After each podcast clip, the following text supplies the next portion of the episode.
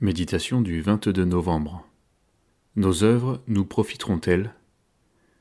Lire Proverbe chapitre 16, verset 6. Par la bonté et la fidélité, on expie l'iniquité, et par la crainte de l'Éternel, on se détourne du mal.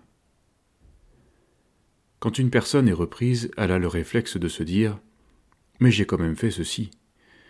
Pour se disculper, elle met en avant ses sacrifices, ses œuvres, et même parfois ses fruits. Celui qui se justifie par ses œuvres tombe sous la loi. Il ne peut saisir la justice, la miséricorde et la vérité de Dieu en Christ. Au jour du malheur, son cri vers Dieu se transformera en cri de révolte, de rage peut-être. J'ai déployé mon zèle pour l'Éternel, le Dieu des armées. Je suis resté moi seul, et il cherche à m'ôter la vie. 1 roi 19, verset 10. Élie était un homme de l'ancienne alliance, vivant sous le régime de la loi. La révélation de l'amour de Dieu et du sacrifice de Christ ne lui avait pas été donnée. Il n'avait pas les moyens de les comprendre et de se les approprier. Élie a failli se perdre dans l'incompréhension, après avoir pourtant héroïquement tué tous les prophètes de Baal. Nous qui vivons sous l'alliance de grâce, nous réagissons souvent comme Élie.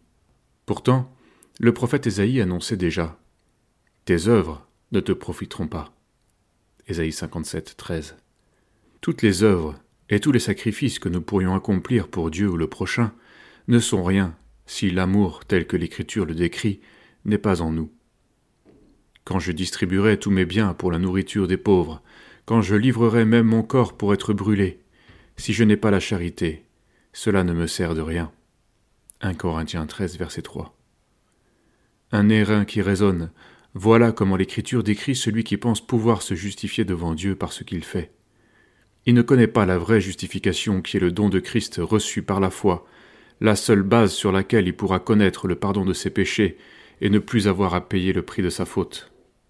Dieu nous appelle à venir à son Fils, tel que nous sommes, les mains vides, sans compter sur nos œuvres, mais sur le seul don parfait de sa grâce pour être sauvés et entièrement justifiés de nos péchés l'amour de Dieu viendra dans notre cœur, et nous n'aurons plus alors à réagir par la colère quand notre péché sera dénoncé par Dieu ou par les hommes.